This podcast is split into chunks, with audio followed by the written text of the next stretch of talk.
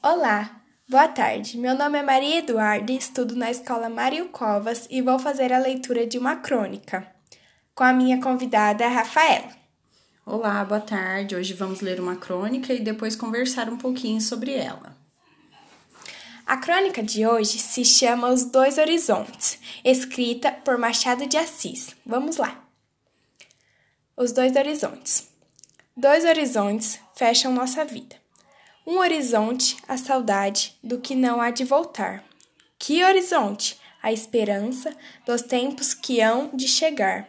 No presente, sempre escuro, vive a alma ambiciosa na ilusão voluptuosa do passado e do futuro.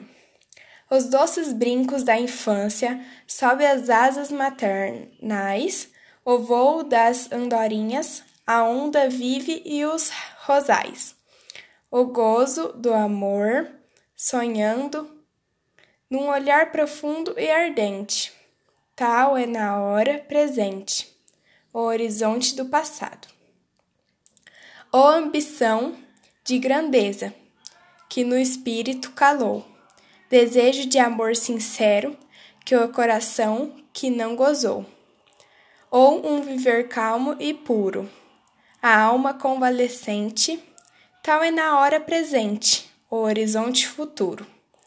No breve correr dos dias, sob o azul do céu, tais são limites no mar da vida, saudades ou aspiração, ao nosso espírito ardente, na avidez do bem sonhado. Nunca o presente é passado, nunca o futuro é presente. Que cismas, homem? Perdido, no mar das recordações, escuto um eco sentido das passadas ilusões. Que buscas, homem? Procura, através da imensidade, ler a doce realidade das ilusões do futuro. Dois horizontes fecham nossa vida. E aí, sobre o que você achou que a crônica está falando? Muito legal. Eu acho que essa crônica fala sobre os dois lados do horizonte. Pois é, bem o título mesmo. E Maria, a gente está aqui lendo e falando sobre uma crônica, e o que é uma crônica?